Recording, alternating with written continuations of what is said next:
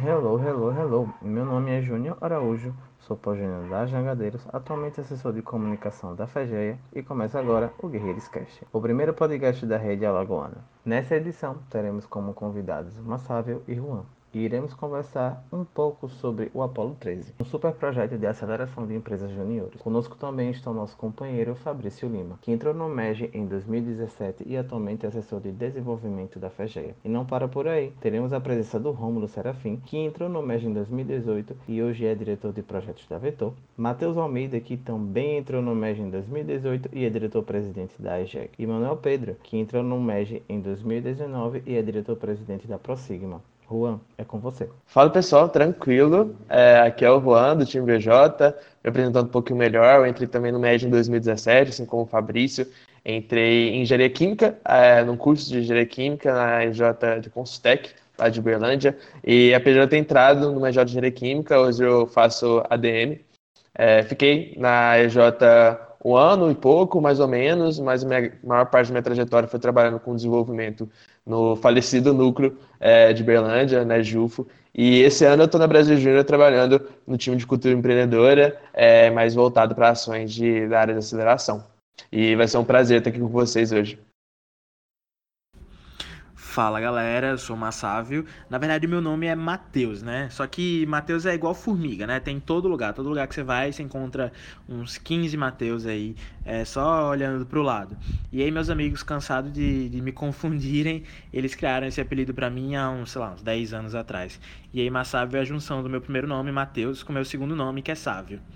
Uh, nossa, eu tô um pouco tímido com, com a galera que é do MEG aqui em 2017 e eu entrei no MEG em 2015, né? Quando eu fundei minha J, Edifique Júnior, de Engenharia Civil e Arquitetura da UFRN, lá em Natal, no Rio Grande do Norte. É, fui diretor da minha J por dois anos seguidos. Em 2018 fui diretor de comunicação na RN Júnior.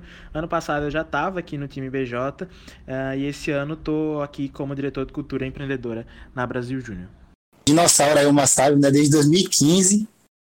Tem um tempão, eu achei que eu era velho, mas encontrei outro dinossauro aqui no podcast. Então, é, só para explicar, né? Nós vamos trabalhar agora com duas rodadas de perguntas. Cada participante vai ter direito a fazer uma, das, uma pergunta aos convidados. E aí, começando por mim, né? E primeiramente, eu só gostaria de agradecer ao Massávio e ao Juan por estar disponibilizando esse tempo aqui para a gente. Eu sei que a agenda de vocês deve ser bem corrida, mas fico muito feliz em saber que vocês aceitaram participar dessa aí. E parabenizar também pelo Apolo 13, né, que é um programa muito legal que eu tive a oportunidade de ler aqui, de conhecer melhor e gostei bastante. E aí, para começar né, com, com a primeira pergunta, eu, gost, eu gostaria de saber como vocês acham é, que seria mais efetivo o programa para as EJs de Cluster 1 e para as EJs que são recém-federadas é, tendo em vista que elas são assim um pouco menos maduras é, do que as EJs já estão há certo tempo no MES, né? É, e eu queria saber assim, como é que vocês podem é, ajudar essas, essas EJs a meio que se nivelarem é, as EJs que têm cluster 4 ou 5 que são mais maduras aí, né? Massa. É, eu vou trazer alguns pontos que eu vejo como positivos, né, de vantagem dessa, que as empresas juniores têm e também algumas formas de tanto é, vocês como federação e até mesmo a própria empresa júnior de buscar trabalhar melhor é, com a Apollo, né? Acho que trazendo até um, um, ponto que eu vejo como algo positivo é que, querendo ou não, EJs sem federadas de Cluster 1, a gente majoritariamente identifica aquelas EJs que são mais novas, né, no movimento empresa júnior. E o que, que, quer dizer com elas sendo mais novas, né? É, ela a estrutura dela está mais aberta a mudanças, né? Acho que não só a estrutura, mas a, os próprios serviços, as próprias soluções que elas oferecem, não são soluções que elas oferecem há muito tempo, que já está enraizada né, na organização, e então acaba que ela tem uma maior é, possibilidade de estar aberta a coisas novas, né? Então, acho que essa quebra né, de desde paradigmas antigos que, enfim, a gente enxerga um pouco em EJs de c 4, c 5, que há muitos, muito tempo, muitas gestões já, já vem executando os mesmos serviços, já vem preso numa mesma estrutura. É, EJs sem federadas de Câncer 1 não tem tanta essa problemática, assim. E o Apollo 3, ele vem muito, acho que não só com esse gatilho de ter uma nova solução, mas também de você estar mais é, aberto a mudar a sua estrutura, a mudar a forma que você olha para seus suas operações, seus processos é, nesse, novo, nesse novo normal que a gente está entrando agora, que é esse período de Covid, né? E o que vem pós períodos também de Covid, assim. Então, eu vejo como uma, uma vantagem essa facilidade em você é, ressignificar tudo que você tem fez até o momento, né? De você estar aberto a, a olhar para a sua estrutura, como você vem funcionando e mudar, né? Desde radicalmente fazer algumas mudanças pontuais. Então, eu vejo que é, é, existe essa vantagem, né? Não, você não tem o que perder nesse momento. Né? Uma EJ federada, um JC Custeiro, não tem por que ela ficar presa ao que ela vem fazendo nas últimas gestões ou desde a sua fundação, né? no caso de uma EJ federada, porque a gente está entrando num período onde é necessário mudar e ela não tem uma estrutura que venha gestões que pode possibilitar. Se tiver alguma etapa que ela tenha necessidade de se aprofundar mais, de tomar mais tempo, seja para discutir, coletar informações, até mesmo entender as metodologias que ela vai fazer, acho que sem problemas, assim, ela pode trazer essa, essa adaptação e até mesmo buscar a federação, buscar outras EJs é, para conseguir ajudar elas em algumas etapas, ou até mesmo conseguir é, ajudar elas nesse, nessa parte dar ideias, dar insumos, que eu acho que é muito importante, assim. É, então, de agora eu visualizo esses dois pontos, tanto essa vantagem quanto essa forma de você preencher esses gaps que essa talvez essa falta de maturidade, né, pode ocasionar e prejudicar o desempenho da EJ no programa. Muito obrigado aí, Rom, pela resposta. Muito contemplado por ela. E aí eu passo a palavra agora para o Romulo para que ele possa fazer a primeira pergunta da, dessa rodada dele. Boa tarde, pessoal. Eu queria saber mais em relação às adaptações que a gente precisa fazer nos, em todos os aspectos da empresa, né? Quando desse período que a gente está vivendo, período atípico. Como é que a gente consegue conciliar a, as adaptações que a gente precisa fazer, principalmente no planejamento da empresa, com a execução da Apollo 13? Boa, perfeito. Romulo, quando a gente estava construindo, né, pensando sobre o Apollo, uma coisa que vinha muito na nossa cabeça era identificar, imaginar, na verdade, que a gente não está mais num contexto normal, né, né? Tampouco a gente voltaria para esse contexto aí no, no curto, no médio prazo até. Então a gente se preocupou muito em pensar, tá, a gente precisa criar um produto, né, criar um projeto é, que ele ajude as empresas juniores a pensar no, no curto prazo, né? Quais são as respostas que a gente dá hoje para esse cenário e quais são as respostas que elas podem ser aproveitadas ali no médio e no longo prazo, né? E o Apollo ele, ele trabalha muito vendo vendo isso, né? E, e, desde o início, por isso que o, a primeira fase do Apollo ela é uma fase de priorização, né? É uma fase para a gente entender o que é que hoje é essencial para a sobrevivência da EJ, né? o que é que precisa continuar é, acontecendo pela sobrevivência da própria empresa júnior e também do que é que a gente pode abrir mão hoje para poder encarar aí a jornada do Apolo. O, o que acontece, sim, é que a gente não consegue é, seguir fazendo alguns planejamentos no novo normal, assim, que a gente está vivendo, né? Acho que a gente não se planejou, não se preparou para viver esse cenário que a gente vive hoje.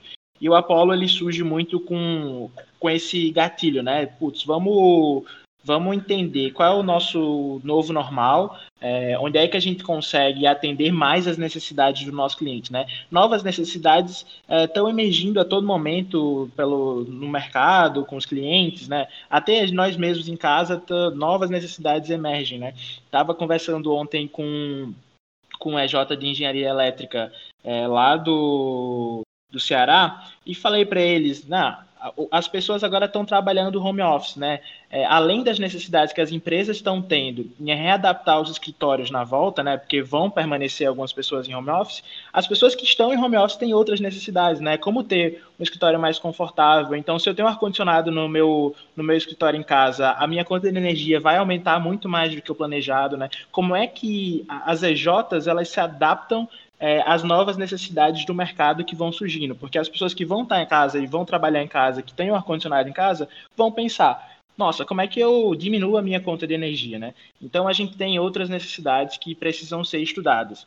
E aí é, é, é importante desde essa primeira etapa do Apolo, quando a gente fala de priorização, entender isso, né? Algumas coisas a gente não vai conseguir é, mais manter é, é, manter igual assim, né? No, no cenário atual. Então a gente vai ter que repensar é, uma parte do nosso planejamento, sim. Fala galera, é um prazer estar aqui com vocês. A minha pergunta é mais voltada para o envolvimento do time da EJ no programa Polo 13.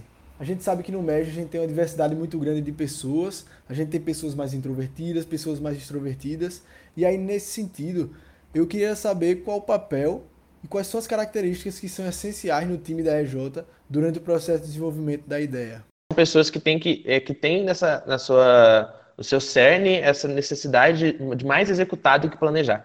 Porque é o, é o que o momento traz muito, né? O Massávio falou já na pergunta anterior de que quanto que não é mais previsível você seguir um planejamento, principalmente a médio e longo prazo, né? Então a execução e esse aprendizado constante é muito essencial, né? E aí trazendo algumas outras características assim, né? Tem que ser pessoas que estão devem estar abertas a, a ressignificar algumas coisas que elas vêm feito dentro da EJ é, antes, né, de tudo isso que a gente está vivendo acontecer tem que ser pessoas que estão abertas a mudar, tem que estar abertas a desaprender, né, e a criar o novo, né. É, então acho que é essa essa capacidade, né, de você desaprender, de você é, questionar aquilo que você vem feito, são pontos muito essenciais, assim, né. Então esses dois pontos, né, essa característica de você ter essa capacidade de desaprender, essa característica de ser executor, e eu acho que também tem que ser pessoas que é, tem um engajamento muito forte com, com a EJ, assim, né? Acho que esse momento é muito importante. Não só com a EJ, mas o porquê dela existir, o porquê dela fazer o que faz, assim.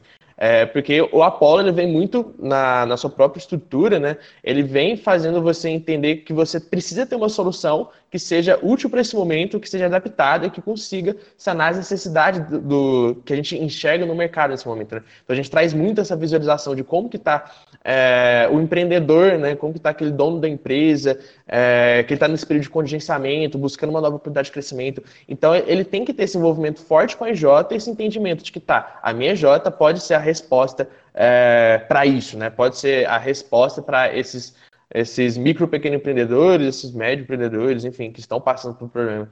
Então, eu vejo mais essas características do que exatamente, ah, são pessoas que são boas nisso, são pessoas que são criativas, pessoas que mandam bem em projetos. Eu acho que isso não é o que vai determinar, né? Até porque a gente precisa ter uma equipe multidisciplinar que traga diferentes visões ao longo da construção. Então, eu visualizo mais essas características é, meio que de soft skills do que exatamente de hard skills, assim, para conseguir ter uma boa efetividade ao longo do processo. Show de bola, Juan, valeu.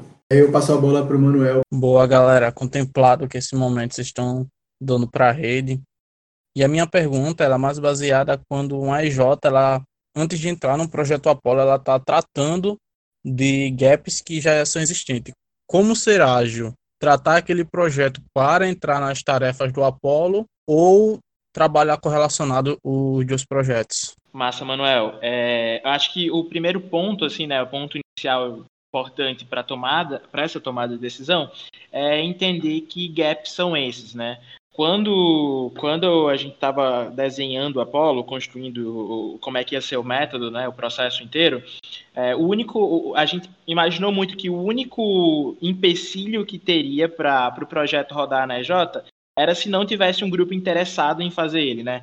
Então a gente se preocupou em ter um, um produto que ele fosse é, quase que a, a, prova de balas, assim, né, de problemas que a Jota poderia ter, é, para que ele rodasse sem grandes, sem grandes percalços, né. E acho que na pergunta do Rômulo até trouxe um pouco sobre, sobre priorização, né, é, e aí eu até esse esse ponto traz para a gente um aprofundamento, assim, né. O Apollo ele foi pensado para rodar em paralelo, né, é, ali na EJ. Se ele puder ser feito com toda a empresa júnior, massa vai ser ótimo também, né? Mas ele, acho que a única condicionante assim para ele acontecer é a gente ter um grupo ali interessado em fazer ele acontecer, né? Até porque o Apollo ele trabalha desde a priorização ali na primeira missão até uma estratégia de vendas no final, né? Então, pessoal, com isso a gente encerra a primeira rodada de perguntas. E agora vamos iniciar a segunda rodada, onde cada um vai ter direito a mais uma pergunta. É, o Apollo 3 ele foi construído em cima de um storytelling legal e assim deu para perceber que vocês usaram é, design sprint para montar ele, né? Que aí são meio que sprints, são sprints que são construídos ao longo de seis dias. E aí com isso eu queria saber assim se com certeza alguma EJ já conseguiu finalizar, né? O, o programa Apolo 13, e eu queria saber quais feedbacks vocês receberam dessas EJs, se elas conseguiram validar o protótipo né, que elas conseguiram montar, é, se elas sentiram muita dificuldade, e se sim, quais foram essas dificuldades, é, para que a gente tenha uma noção assim, de, de uma EJ que já concluiu como foi todo esse processo, né? Boa. É, sim, a, o Design Sprint foi uma das nossas inspirações. A gente não disse que usou ele, porque muita a gente pegou elementos, eu acho que muito também a mentalidade do Design Sprint, mas sim, ele foi uma das nossas referências assim, utilizadas ao longo da construção. É, e aí, quanto à questão do, do, Se já teve algum protótipo validado, né? É, eu acho que ainda é um pouco cedo da gente ter isso. É, e a gente tem feedbacks mais do processo, né, da construção, da participação, do, da execução né, de toda a missão Apollo, de como que o que, do que, que as EJs acharam. Né. É, a gente ainda não conseguiu coletar, está é, tá no nosso planejamento começar isso em breve, até porque a gente precisa dar um tempinho né, de, tá, a EJ conseguiu construir o protótipo é, e é necessário ter um tempinho aí para conseguir colocar em prática e realmente entender se foi a, a melhor solução, se ela precisa adaptar e tudo mais, assim. É, inclusive, se alguém, né, é, tiver terminado alguma EJ e, pô, achou bem massa o que construiu, pode entrar em contato com a gente, a gente vai adorar saber, mas é algo que a gente vai buscar saber é, é posteriormente, assim, né, em breve. Mas os feedbacks que a gente está recebendo está sendo bem positivos, assim, ainda bem, é, a grande maioria, a galera está gostando muito, está fazendo muito sentido, assim. É, e, e, a gente espera que isso aumente ainda mais, né? Porque a quantidade de EJs que estão se engajando só está aumentando, né? É, a cada dia mais, assim. Resumindo, a gente não tem esse feedback dos protótipos, mas é mais porque ainda não deu o tempo necessário para a gente ir atrás, né? A gente quer realmente entender, é, de fato, ter esses cases, assim, né? Mas é algo que a gente vai estar buscando saber mais em breve. Legal. Valeu, Juan. É, e aí eu passo para o Romulo para ele fazer a pergunta dele. É, então, gente, o, o Juan falou aí sobre a necessidade da gente ter pessoas executoras, né? E que estão muito, muito ligados ao, ao, ao propósito da empresa mesmo, né? E aí eu queria saber em relação à participação das pessoas na construção das missões né, mais precisamente quando a Jota está executando o processo seletivo, se os trainees devem ou não participar dessa construção, ou então, no caso, se a, se a execução deve ser adiada para quando esses novos membros forem efetivados. Legal, galera. Acho que linkando até com, com a pergunta do Manuel, o, acho que não, não, não acho que não existe hoje uma limitação para o processo rodar em paralelo com o processo trainee, né? E também não existe uma não indicação para que os trainees façam parte deles. Acho que pode até ser importante, né, para os trainees criar uma, uma maturidade, uma visão para inovação, né? Trazer para dentro da empresa júnior ali uma nova bagagem, sem vícios, que a gente acaba criando por estar dentro do contexto do MED há algum tempo, né? Eu tô desde 2015, então, nossa senhora, a quantidade de vícios que eu tenho. É legal, às vezes, conversar com, com alguém que acabou de entrar, porque são pessoas que têm, têm visões diferentes, têm novas histórias para contar, mas não, não, não existe nenhuma contraindicação do, dos trainees participarem é, do projeto, não. Tá certo, muito obrigado. Contempladíssimo. Vou passar agora para o Matheus. Bom, galera, é, levando em consideração que o Apollo 13 foi um programa único criado para mais de 10 mil empresas juniores. É, e a gente sabe que dentro dessas empresas juniores a gente tem uma infinidade de culturas diferentes e agem das mais variadas formas. Eu queria saber de vocês como é que a cultura da empresa pode estar influenciando na execução da missão e até que ponto a gente precisa adaptá-la. Boa, Matheus. É, acho muito boa assim, essa pergunta, porque realmente faz diferença. Assim, né? É, eu, eu acho que acho que antes de falar de cultura, a gente tem que ver o perfil das pessoas ali dentro da EJ. É, porque cultura, quando a gente fala de, né, de uma empresa júnior com uma cultura fortalecida, a gente vê poucos exemplos disso ainda, né? É, a gente não, não consegue visualizar em uma, uma majoritariamente, assim, né, as empresas juniores tendo uma cultura forte, que se reflete no comportamento, nas atitudes dos membros, assim. Então, acaba que a gente fica, tem que olhar mais para as pessoas que estão dentro daquela EJ e qual é o perfil delas, assim. E aí a gente pode encontrar uma pluralidade de perfis, né? É, então, acho que até pegando um pouco do que foi respondido na rodada anterior, né, desse perfil de pessoas que podem compor, acho que ele traz um pouco nisso, né? Acho que dentro da empresa júnior mesmo, encontrando essa pluralidade, a gente consegue identificar esses, esses perfis, né? É, mas, assim, tá, o quanto que a, o perfil da empresa pode afetar o desempenho, assim. Eu acho que antes disso, até trazer um ponto dessa questão de adaptabilidade, né? É, o programa, o mais importante é o que, que você tem que obter ao final de cada uma das missões, né? Cada uma das etapas. Às vezes, se surgir uma necessidade de adaptar o meio, adaptar a metodologia, adaptar a ferramenta que você vai utilizar, desde a geração de ideia até a priorização, tudo bem, assim, o importante é você ter a mentalidade que a missão é, busca ter, é, busca direcionar né, na IJ, no empresário júnior que está executando, e a saída, né, o entregável ao final dessa missão. Esse é o mais importante. Se for necessário adaptar tanto tempo de execução, às vezes a ferramenta, tudo bem, assim. O importante é o processo, até porque a gente não pode imaginar que tudo vai funcionar da mesma forma para todo mundo, entendeu? As diferenças de perfis, produtos, mercados e tudo mais, assim. Então, acho que tem que ter, acho que o primeiro ponto, assim, a empresa júnior tem que entrar entendendo que o mais importante é o que a missão se propõe a fazer, o que, que ela tem que obter como entrega final e identificar, né, ao longo da execução, a necessidade de adaptar alguns pontos ou não, assim.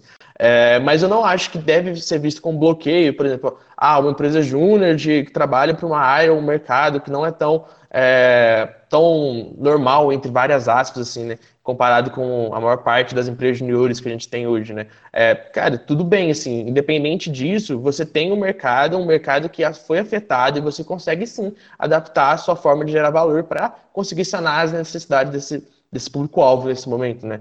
Então, eu, eu não acho que deve ser visto como essa questão de é, adaptar a, a execução do Missão Apollo, a cultura da empresa, mas adaptar mais as pessoas que estão executando e o quanto que elas precisam é, ter disponível desde tempo, conhecimento tudo mais para conseguir executar bem a missão, assim. É, então, acho que eu, visualizo mais nesse, nesse perfil, mas acho que tem sempre que estar aberto, né? Tipo, o quanto que a gente precisa adaptar e tudo bem ter essa necessidade de adaptar. É, o programa, ele não traz essa necessidade de você executar tudo igualzinho, da mesma forma, igual está escrito no, nos nossos materiais que a gente disponibilizou. Se for necessário adaptar, tudo bem. O importante é a entrega final, o importante é o objetivo que a gente estabeleceu dentro da missão. Muito bom, muito bom. Show. Agora a minha pergunta vai ser voltada mais para o, o, operacional. Quando uma EJ ela está com a sua equipe extremamente reduzida, isso daí impacta na efetividade do Apollo 13? Vou trazer algumas vantagens que eu acho que, que é o mais interessante para esse momento, né? Acho que ter, ter menos gente participando do Apolo, a gente tem mais foco, né? Então as pessoas ali, elas têm um maior alinhamento na construção. Então, se está acontecendo um projeto, eu e Juan, é mais fácil eu e ele aqui conversando, Juan, isso, isso, isso, a gente construindo junto aqui, é, do que se talvez tivessem mais 5, 6, 10, 20 pessoas dentro do, do, do, projeto, né, ali focado na mesma construção. Ainda mais quando a gente está falando sobre uma construção remota. Mas, né, como eu falei antes, assim, né, tem vantagens e desvantagens sobre, sobre um, um, uma, um EJ que tem muita gente e um EJ que tem pouca gente. Né? Não levem as vantagens sobre ter menos gente dentro do projeto como as maiores vantagens. Né? Ter muita gente no projeto também tem suas vantagens, né? Acho que a mensagem é mais para que as pessoas não olhem para ele e pensem, nossa, minha J tem pouca gente e não vai dar para rolar dá para rolar, né? O projeto foi pensado para para acontecer também com, com pequenos grupos. Show. É, e aí, é, infelizmente, a gente está chegando ao fim né, do, do podcast. É, as rodadas de perguntas já acabaram, mas aí eu queria passar a palavra para o Massávio, quem se sentir à vontade, para fazer algumas considerações que vocês acham importantes dentro do Apolo 3, né? Aí fiquem à vontade aí, logo na sequência eu retomo a palavra para a gente poder encerrar. Boa, é, foi muito bom estar tá participando, espero que realmente traga uma melhor visualização de como pode executar o programa, né? espero muito que ajude os DJs. E se eu pudesse deixar um conselho assim final, eu falaria muito para que as empresas juniores, né, após terem como saída do Apollo 13 um projeto, terem executado e às vezes não ter saído é, da forma que esperava, tudo bem, assim. É, a gente não pode, se a gente já está falando né, que o próprio mercado, o próprio planejamento, não existe mais tanto aquela previsibilidade que a gente podia enxergar antes. Imagina, né, construindo uma solução em cinco, seis dias, é, levando ela para o mercado, a previsibilidade dela dar certo é, não é tão grande assim, né? A gente busca limitar isso ao máximo, a, até ao longo do processo, a gente direciona para que a RJ se aprofunde em informações, se conecte com pessoas que podem ter um maior entendimento, todo o processo busca né, trazer à tona as principais ideias, as mais promissoras, mas no final das contas pode dar errado, e tudo bem, assim. É, se deu errado, é, aprende com o erro, volta, faz de novo, né? O processo ele pode ser executado quantas vezes a IJ quiser, né? Ela não é algo só para agora. Ela pode fazer essa semana, fazer de novo daqui a duas, enfim, para sempre ter novas ideias, sempre ter adaptações, né, na forma que ela gera valor, na forma que ela está sanando as necessidades desse momento, né? É, a gente não está entendendo os comportamentos do mercado, né? A gente ainda está entendendo as novas necessidades. Então, tudo bem se a solução não der certo de primeira, né? A gente tem que ter essa agilidade também em errar, aprender e melhorar. Né? E acho que até no próprio no próprio Apollo, né, a gente coloca a definição do protótipo é, levando muito em consideração que ele é o primeiro tipo, né? Que a gente não deve buscar aquela qualidade a longo prazo, mas sim aquilo que é suficiente para esse momento que a gente possa trabalhar com desenvolvimento incremental, né? Legal. Quando a gente estava pensando Apollo, né, e o começou a, a estudar, a entender um pouco mais coisas sobre sobre transformação digital, entender como é que o mercado estava desempenhando, para onde que o mercado estava olhando nesse período e nesse momento é, de, de crise, né? Então a gente ficou pensando, caramba, como é que as nossas empresas juniores vão hoje se adaptar a esse momento, né? Como é que as empresas juniores vão dar o próximo passo? E acho que o, o principal ponto aqui é entender que a gente não está mais no no cenário que a gente estava algumas semanas e alguns meses, né? E nem sequer vamos voltar para esse cenário é, em algumas semanas em alguns meses. Então a gente tem que pensar um pouco mais lá na frente, né? Vai exigir é, de todos os empresários juniores um pensamento mais a longo prazo, um pensamento mais estratégico, né? É, um, uma resolução de problemas complexos. A gente vai ter que desenvolver aí várias habilidades para suprir esses desafios que a gente está tendo, né? Então a teoria do flow ali, né? Hoje a gente tem desafios que são é, talvez bem maiores que as nossas é, habilidades de, de dominá-los. Então a gente tem que dar uma corridinha ali para conseguir é, su suprir né, essas nossas habilidades para alcançar os desafios. E acho que é muito entender, né? Entender o core da empresa júnior, né? O que, que a gente faz hoje, é, qual a transformação que a gente faz hoje na sociedade e identificar qual o melhor caminho, né? De repente, o, o que a gente tinha planejado lá no início do ano para fazer esse ano não vai ser mais o que a gente tinha sonhado, o que a gente esperava é, para executar esse ano. Né? A gente vai ter que encontrar outros caminhos. E existem outros caminhos aí é, da, das necessidades. Né? Se a gente for olhar na história, na, na, última crise, grande crise mundial que a gente teve lá em 2008, 2009, grandes empresas surgiram, né? como Uber, como o Slack, que algumas EJs usam. Né? Então essas empresas elas enxergaram dentro daquela crise necessidades novas que estavam emergindo da sociedade. E aí acho que é onde a gente tem que parar e pensar um pouco mais à frente do nosso tempo, né? É, começar a não olhar para o passado, para as coisas que a gente fazia, para as coisas que a gente aprendeu, mas para as coisas que a gente precisa fazer, né? Das coisas que as pessoas é, precisam da gente. Então, algumas linhas de atuação, né, das empresas juniores é, vão estar tá um pouco mais abaladas, né? Elas vão ser um pouco mais abaladas é, pela crise. E a gente tem que identificar como é que a gente vai driblar isso, né? Onde é que as novas necessidades dessas pessoas que a gente costumava atender antes vão estar agora nesse momento, né? Então, se eu puder deixar uma mensagem também, né? Já que o Juan deixou uma mensagem, é, eu acho que esse é um grande momento da gente construir o futuro, né? Acho que esse é o grande momento da gente dar um passo à frente, ser inovador, é, chegar no mercado com soluções que são inovadoras, chegar no mercado com soluções que as pessoas estão precisando, que as pessoas estão necessitando hoje, né? Então, trazer coisas que vão melhorar as vidas, a vida das pessoas no cenário atual que a gente tá, né? Então, acho que é isso é, é, puxar da galera esse protagonismo, essa postura empreendedora é, e esse desejo de mudança e de transformação que a gente tem para a sociedade e para o Brasil. Pô, legal. Então, mais uma vez eu agradeço a presença né, do Massávio e do Juan. Estou muito feliz em estar tá participando desse primeiro podcast, que é o Guerreiro Cast, né? E aí, assim, eu defino a, a Apollo 13, eu, eu consigo definir ela em uma palavra, sabe? Que é inovação em meio a toda essa crise, a toda essa pandemia que a gente está vivendo hoje, todo esse cenário, é, inovação é essencial para todas as empresas, sabe? E aí a Apollo 3 vem justamente para ajudar as empresas juniores com essa inovação. Então, assim, parabéns mais uma vez aí pelo programa Apollo 13. Tá, assim, sensacional. É, eu queria agradecer também a presença dos meninos, né, do Matheus, do Manuel e do Rômulo aí pela participação. Enfim, é isso. E agora eu passo a palavra para o Júnior para que ele possa encerrar. Obrigado, Fabrício. Nossa, eu estou muito feliz na primeira edição do Guerreiros Cash, com dois nomes maravilhosos, né? Com um baita projeto que vem aí para realmente trazer um, um, ar novo, né? Um ar de renovação para as empresas juniores.